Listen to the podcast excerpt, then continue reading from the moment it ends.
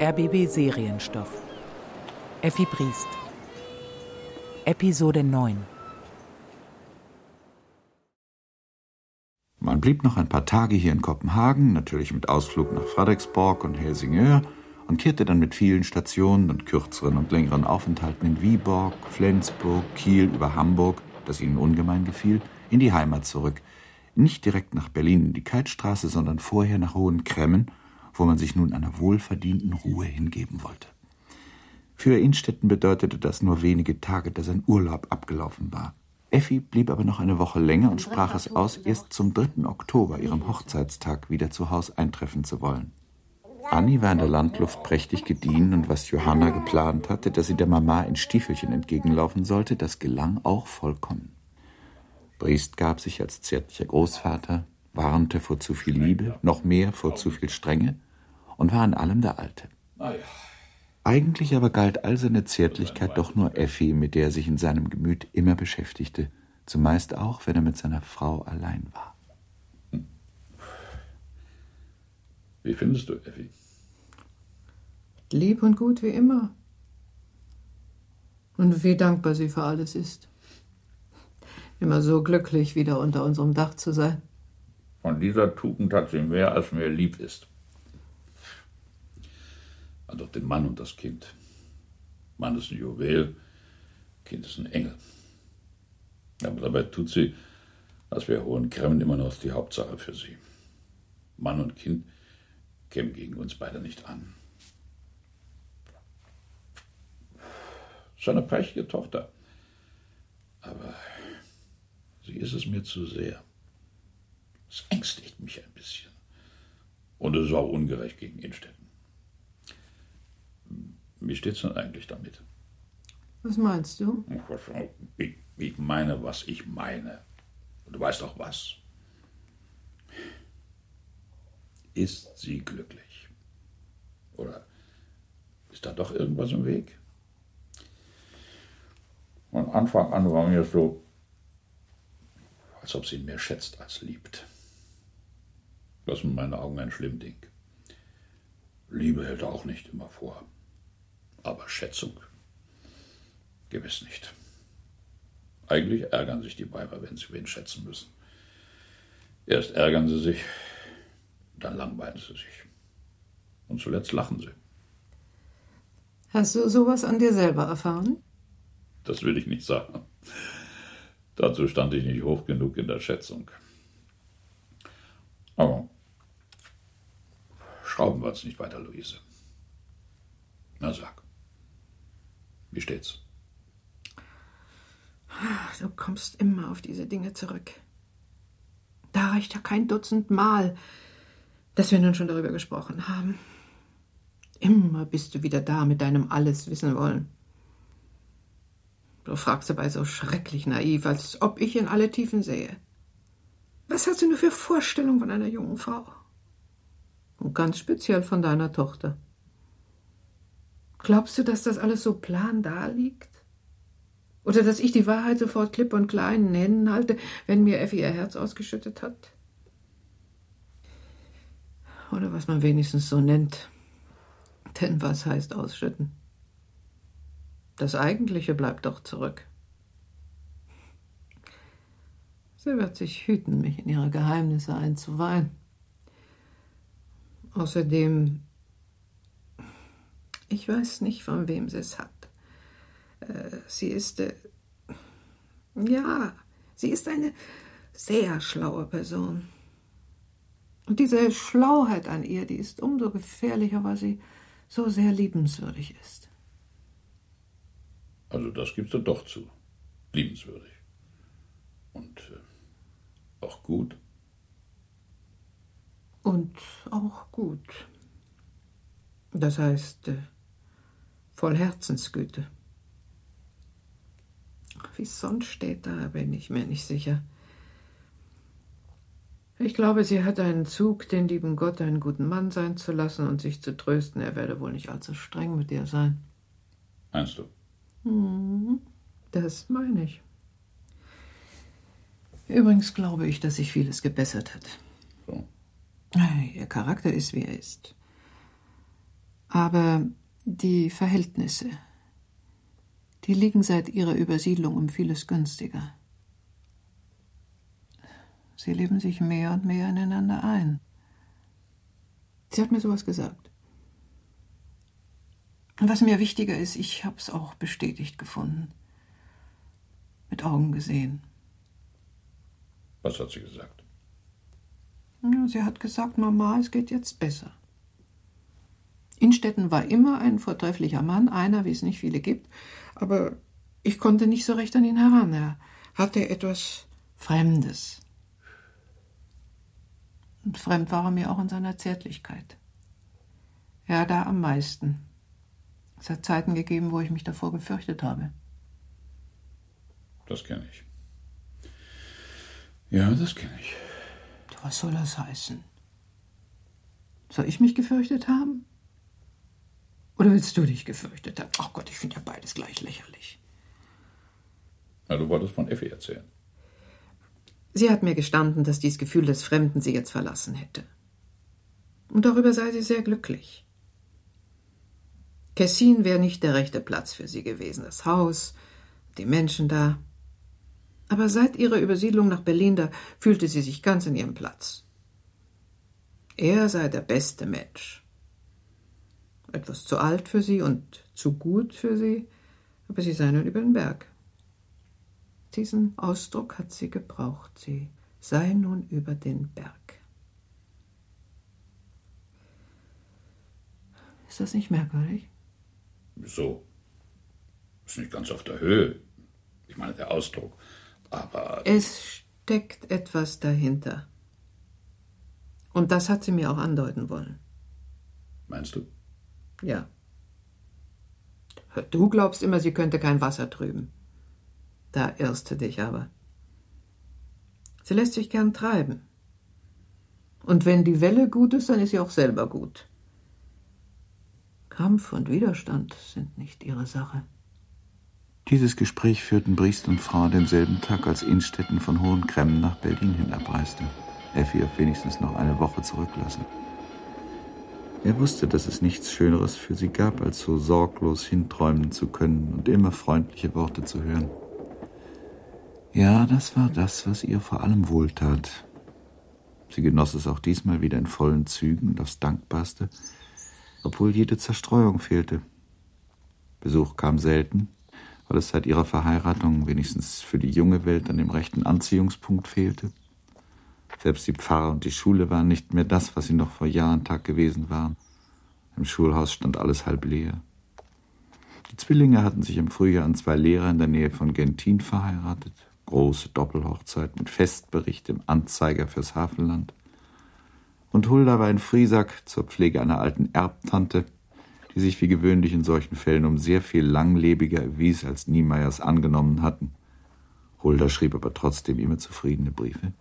Nicht, weil sie wirklich zufrieden war, im Gegenteil, sondern weil sie den Verdacht nicht aufkommen lassen wollte, dass es einem so ausgezeichneten Wesen anders als sehr gut ergehen könnte. An dem 3. Oktober, ihrem Hochzeitstag, wollte Effi wieder in Berlin sein. Nun war es der Abend vorher. Unter dem Vorgeben, dass sie packen und alles zur Rückreise vorbereiten wolle, hatte sie sich schon verhältnismäßig früh auf ihr Zimmer zurückgezogen. Eigentlich lag ihr aber nur daran, allein zu sein. Und so gern sie plauderte, so hatte sie doch auch Stunden, wo sie sich nach Ruhe sehnte. Die von ihrem Oberstock bewohnten Zimmer lagen nach dem Garten hinaus. In dem kleineren schliefen Johanna und Annie, die Tür nur angelehnt. In dem größeren, das sie selber bewohnte, ging sie auf und ab. Die unteren Fensterflügel waren geöffnet und die kleinen weißen Gardinen bauschten sich in dem Zuge, der ging, und fielen dann langsam über die Stuhllehne, bis ein neuer Zugwind kam und sie wieder frei machte. Effi schloss das eine Fenster und setzte sich an das andere. Die Flügel ließ sie offen. Neben dem Kirchturm stand der Mond und warf sein Licht auf den Rasenplatz mit der Sonnenuhr. Dahinter standen die hohen Rhabarberstauden wieder, die Blätter herbstlich gelb. Erst wenig über zwei Jahre war es her, dass Effi hier mit Hulda und den Jankischen Mädchen gespielt hatte. Dann war sie, als der Besuch kam, die kleine Steintreppe neben der Bank hinaufgestiegen. Und eine Stunde später war sie Braut. Effi stand auf, ging auf die Tür zu und horchte. Johanna schlief schon. Und Annie auch. Und mit einem Male, während sie das Kind so vor sich hatte, traten ungerufen allerlei Bilder aus den Kessiner Tagen wieder vor ihre Seele. Das landrätliche Haus, die Veranda. Sie saß im Schaukelstuhl und nun trat Krampus an sie heran, um sie zu begrüßen. Das war der erste Tag. Da fing's an. Während sie dem nachhing, verließ sie das Zimmer, in dem die beiden schliefen. Sie setzte sich wieder an das offene Fenster und sah in die Nacht hinaus. Ich kann das nicht loswerden. Und was das Schlimmste ist und mich ganz irre macht an mir selbst.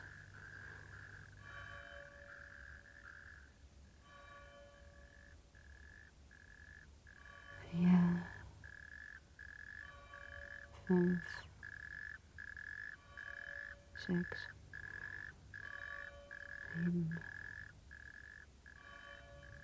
acht, neun,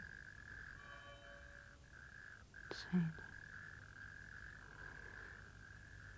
Morgen um diese Stunde bin ich in Berlin. Und wir sprechen davon, dass es unser Hochzeitstag ist. Er sagt mir Liebes und Freundliches. Vielleicht auch Zärtliches. Ich sitze dabei und höre es. Und habe die Schuld auf meiner Seele. Und habe die Schuld auf meiner Seele. Ja. Da habe ich sie. Aber lastet sie auch auf meiner Seele? Nein. Und darum erschrecke ich vor mir selbst. Was da lastet, das ist etwas ganz anderes. Angst. Die ewige Furcht. Es kommt doch am Ende noch an den Tag. Und dann. Ich schäme mich. Aber ich schäme mich bloß wegen dem ewigen Lug und Trug. Immer war es mein Stolz, dass ich nicht lügen konnte. Und auch nicht zu lügen brauchte. Lügen ist so gemein. Und nun habe ich doch immer lügen müssen. Vor ihm und vor aller Welt, im Großen und im Kleinen.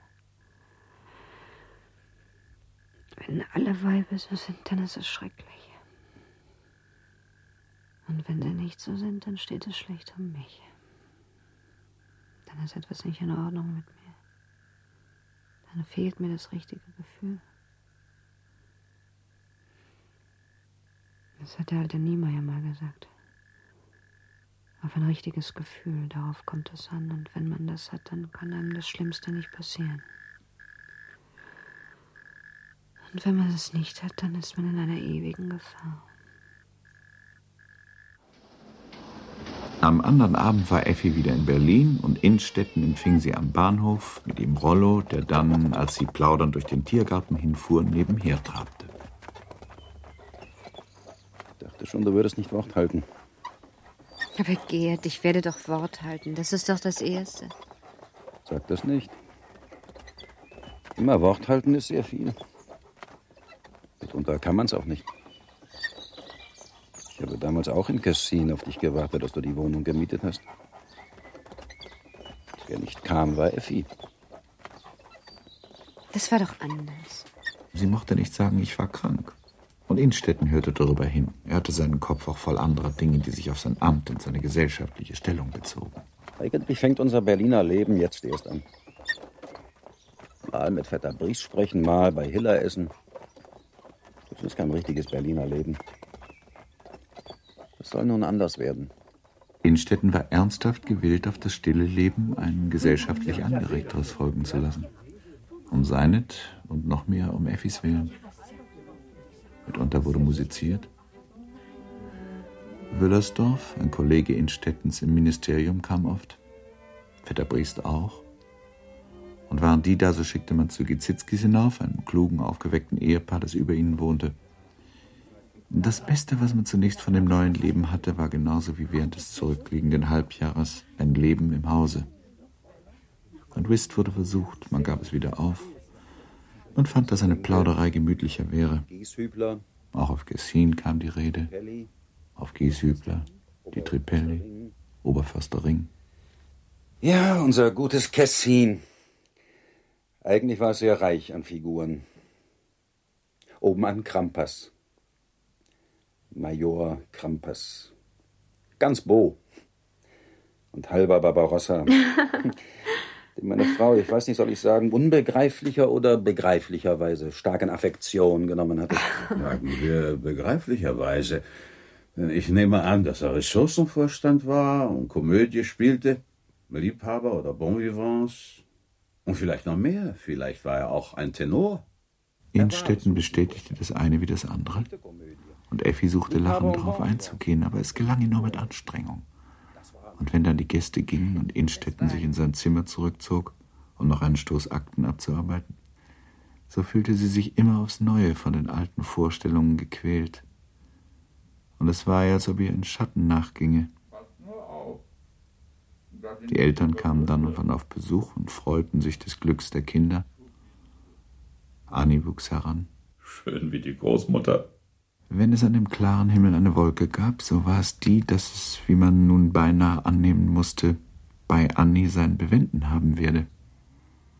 Der Name Innstetten, denn es gab nicht einmal Namensvettern, stand also mutmaßlich auf dem Aussterbeetat. Effi nahm die Erbfolgefrage leicht, wie junge Frauen das tun. Als aber eine lange, lange Zeit, sie waren schon im siebten Jahr in ihrer neuen Stellung vergangen war, wurde der alte Rumschüttel, der auf dem Gebiet der Gynäkologie nicht ganz ohne Ruf war, doch schließlich zu Rate gezogen. Effi litt seit letztem Winter auch an kataralischen Affektionen und war ein paar Mal sogar auf Lunge hin behorcht worden. Mhm. Tja, also zunächst Schwalbach, meine gnädigste. Sagen wir drei Wochen. Und dann ebenso lange Ems. Bei der Emserkur kann aber der Herr Gemahl zugegen sein. Bedeutet mithin alles in allem drei Wochen Trennung. Mehr kann ich nicht für Sie tun, lieber Innstetten. Damit war man einverstanden. Der 24. Juni, Johannistag, wurde als Abreisetag festgesetzt. Nein, es bleibt hier. Johanna half beim Packen und Aufschreiben der Wäsche. Sag, Johanna, du bist doch eigentlich katholisch. Gehst du denn nie zur Beichte? Nee. Warum nicht? Früher bin ich gegangen. Aber das Richtige habe ich doch nie gesagt. Freilich kann es nicht helfen. Ja, das haben wir alle so gemacht. Da waren welche, die haben bloß gekichert. Hast du denn nie empfunden, dass es ein Glück ist, wenn man was auf der Seele hat? Ja, dass es runter kann. Nö. Effi war nun schon fünf Wochen fort und schrieb glückliche, beinahe übermütige Briefe. Innstetten sah der Rückkehr seiner Frau mit Sehnsucht entgegen und beklagte des Dienstes nicht bloß immer Gleichgestellte, sondern jetzt, wo jeder Ministerialrat fort war oder fort wollte, leider auch auf Doppelstunden gestellte Uhr. Ja, Innstetten sehnte sich nach Unterbrechung von Arbeit und Einsamkeit. Mama, wir erwarten dich lange schon, durch Wochen und Tage und Stunden. Verwandte Gefühle hegte man draußen in der Küche, wo Annie, wenn die Schulstunden hinter ihr lagen, ihre Zeit am liebsten verbrachte. Voll Freudigkeit, denn die Gattin und mutterlose Zeit ist endlich von ihm genommen. Und Andi lacht und Johanna dazu und Andi springt aus ihrem Schuh und ruft Willkommen, willkommen. Dieses Gedicht wurde an einem Mittwochabend auswendig gelernt. Am anderen Morgen, ein erwarteter Brief Effis hatte noch den mutmaßlich erst in den Schluss der nächsten Woche fallenden Ankunftstag festzustellen, ging Innstetten auf das Ministerium. Jetzt war Mittag heran, die Schule aus, und als Annie ihre Mappe auf dem Rücken eben vom Kanal hier auf die Kaltstraße zuschritt, traf sie Johanna vor der Ah, Haustür. da bist du ja schon. Komm mal und sehen, wer am ehesten von uns die Treppe raufkommt. Johanna wollte von diesem Wettlauf nichts wissen, aber Annie jagte voran, geriet oben angekommen ins Stolpern und fiel dabei so unglücklich, dass sie mit der Stirn auf den dicht an der Treppe befindlichen Abkratzer aufschlug und stark blutete. Johanna, mühevoll nachkeuchend, trug das Kind hinein. Ich werde am Doktor schicken. Werde an Herrn Papa schicken. Frau Deseline muss jetzt auch aus der Schule wieder da sein. Sie verwarf aber alles wieder, weil es zu lange dauern würde. Es müsse gleich etwas getan werden. Und so packte sie denn das Kind aufs Sofa und begann mit kaltem Wasser zu kühlen. Alles ging auch gut, so dass sie sich zu beruhigen begann. Jetzt wollen wir einen Verband machen. Da muss doch noch die lange Binde sein. Die die Mama letzten Winter zugeschnitten hat, sich am Eis einen Fuß verknickt hatte. Ach, Mann. Richtig, die liegt im Nähtisch. Wozu sein? Aber das schon so Spielerei. Ich hol schnell ein Stimmeisen. Dann werde ich den Deckel auf. Und dann wuchtete sie auch wirklich den Deckel ab und begann in den Fächern umherzukramen. Oben und unten die zusammengerollte Binde, jedoch wollte sich nicht finden lassen. Wie ist aber doch, dass ich sie gesehen habe. Während sie halb ärgerlich immer weiter suchte, flog alles, was ihr dabei zu Händen kam, auf das breite Fensterbrett. Nähzeug, Nadelkissen, Rollen und Zwirren und Seide, kleine vertrocknete Veilchensträußchen, Karten, Billets. Zuletzt ein kleines Konvolut von Briefen, das unter dem dritten Einsatz gelegen hatte, ganz unten mit einem roten Seidenfaden umwickelt. Aber die Binde hatte sie noch immer nicht. In diesem Augenblick trat Innstetten ein. Was ist denn hier passiert? Anni ist hingefallen. Jutta, was würde ich mir ihr Frau sagen? Ein Glück, dass sie nicht mit dabei war. Innstetten hatte mittlerweile die vorläufig aufgelegte Kompresse fortgenommen und sah, dass es ein tiefer Riss, sonst aber ungefährlich war. Ist nicht schlimm. Trotzdem, wir müssen sehen, dass Rumschüttel kommt. Was in aller Welt ist denn da mit dem Nähtisch? Und nun erzählte Johanna, wie sie nach der gerollten Binde gesucht hätte, aber sie wollte es nun aufgeben und lieber eine neue Leinwand schneiden. Innstetten war einverstanden. Er setzte sich, als das Mädchen das Zimmer verlassen hatte, zu dem Kind. Du bist so wild, Annie. Das hast du von der Mama. Immer wie ein Wirbelwind. Aber dabei kommt nichts heraus. Oder höchstens sowas. Du hast aber nicht geweint. Das ist brav. Ich denke, der Doktor wird in einer Stunde hier sein. Tu nur alles, was er sagt. Wenn er dich verbunden hat, so zerre nicht. Rücke und drücke nicht daran, dann halte schnell. Wenn die Mama dann kommt, dann ist alles wieder in Ordnung. Oder doch beinahe. Ein Glück, dass es noch bis nächste Woche dauert. Ende nächster Woche, so schreibt sie mir. Eben habe ich einen Brief von ihr bekommen. Sie lässt dich grüßen und freut sich, dich wiederzusehen. Du könntest mir den Brief endlich vorlesen. Das will ich gern. Aber ehe er dazu kam, klingelte es und Geheimrat Rumschüttel trat ein. Ganz zufällig. Er sprach nur vor, ohne jede Ahnung, dass man nach ihm geschickt und um seinen Besuch gebeten habe. Mit den aufgelegten Kompressen war er zufrieden. Hm. Äh, Lassen Sie noch etwas Bleiwasser holen und Annie morgen zu Hause bleiben. Überhaupt Ruhe. Dann fragte er nach Effi, wie die Nachrichten aus Ems seien. Er werde den anderen Tag wiederkommen und nachsehen. Rumschüttel ging wieder und Innstetten setzte sich zu Tisch. Annie, trotz ihrer Wunde, auch. Vater und Tochter saßen sich eine Weile stumm gegenüber. Endlich, als ihm die Stille peinlich wurde, tat er ein paar Fragen über die Schulvorsteherin und welche Lehrerin sie eigentlich am liebsten habe. Annie antwortete auch, aber ohne rechte Lust, weil sie fühlte, dass Innstetten wenig bei der Sache war. Es wurde erst besser, als Johanna nach dem zweiten Gericht ihrem Anniechen zuflüsterte, es gebe noch was. Omelett mit Apfelschnitten. Hm. Annie wurde nun etwas redseliger und ebenso zeigte sich Innstettens Stimmung gebessert. Als man von Tisch aufgestanden und in das nebenan gelegene Zimmer, dasselbe, wo man mit so viel Eifer und doch vergebens nach dem Verbandstück gesucht hatte, eingetreten war, wurde Annie wieder auf das Sofa gebettet. Johanna setzte sich zu dem Kind, während Innstetten die zahllosen Dinge, die bunt durcheinandergewürfelt noch auf dem Fensterbrett umherlagen, wieder in den Nähtisch einzuräumen begann. Dann und wann wusste er sich nicht recht rat und musste fragen. Wo haben die Briefe gelegen, Johanna? Ganz zu unterst. Hier. In diesem Fach. Und während so Frage und Antwort ging, betrachtete Innstetten etwas aufmerksamer als vorher das kleine mit einem roten Faden zusammengebundene Paket, das mehr aus einer Anzahl zusammengelegter Zettel als aus Briefen zu bestehen schien. Er fuhr, als wäre es ein Spiel Karten, mit dem Daumen und Zeigefinger an der Seite des Päckchens hin, und einige Zeilen, eigentlich nur vereinzelte Worte, flogen dabei an seinem Auge vorüber. Von deutlichem Erkennen konnte keine Rede sein, aber es kam ihm doch so vor, als habe er die Schriftzüge schon irgendwo gesehen. Ob er nachsehen sollte. Johanna, können Sie uns den Kaffee bringen? Ja, Annie trinkt auch eine halbe Tasse. gut.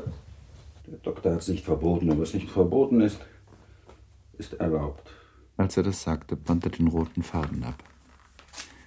Während Johanna aus dem Zimmer ging, ließ er den ganzen Inhalt des Päckchens rasch durch die Finger gleiten. Nur zwei, drei Briefe waren adressiert. Frau Landrat von Stutten. Er erkannte jetzt auch die Handschrift. Es waren Briefe von Krampas.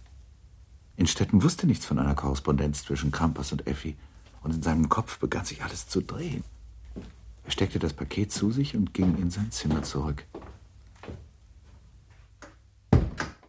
Etliche Minuten später und Johanna zum Zeichen, dass der Kaffee da sei, klopfte leise an seine Tür. Ja, Kaffee serviert. ja, ja. Dabei blieb es. Sonst alles still. Nach einer Viertelstunde hörte man wieder sein Auf- und Abschreiten auf dem Teppich. Was nur Papa hat? Weiß nicht. Der Doktor hat ihm doch gesagt, das wäre nicht. Achten Sie auf Annie, Johanna, dass sie ruhig auf dem Sofa bleibt. Eine Stunde gehen. Oder vielleicht zwei.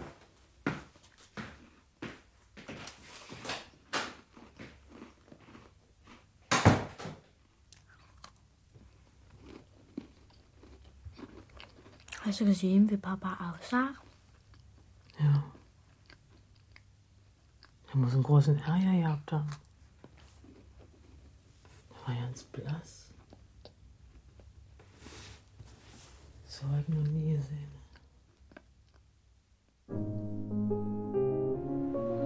Effi Briest von Theodor Fontane. Mit Cordula Tranto als Effi, Friedrich Siemers als Innstetten, Evelyn Maker als Johanna und Claudia Kullig als Annie. Regie Rudolf Nölte. Erschienen im RBB Serienstoff. Es ist um zwei Dinge willen, dass ich Sie habe bitten lassen. Erstens, um eine Forderung zu überbringen. Und zweitens, um hinterher, in der Sache selbst, mein Sekundant zu sein.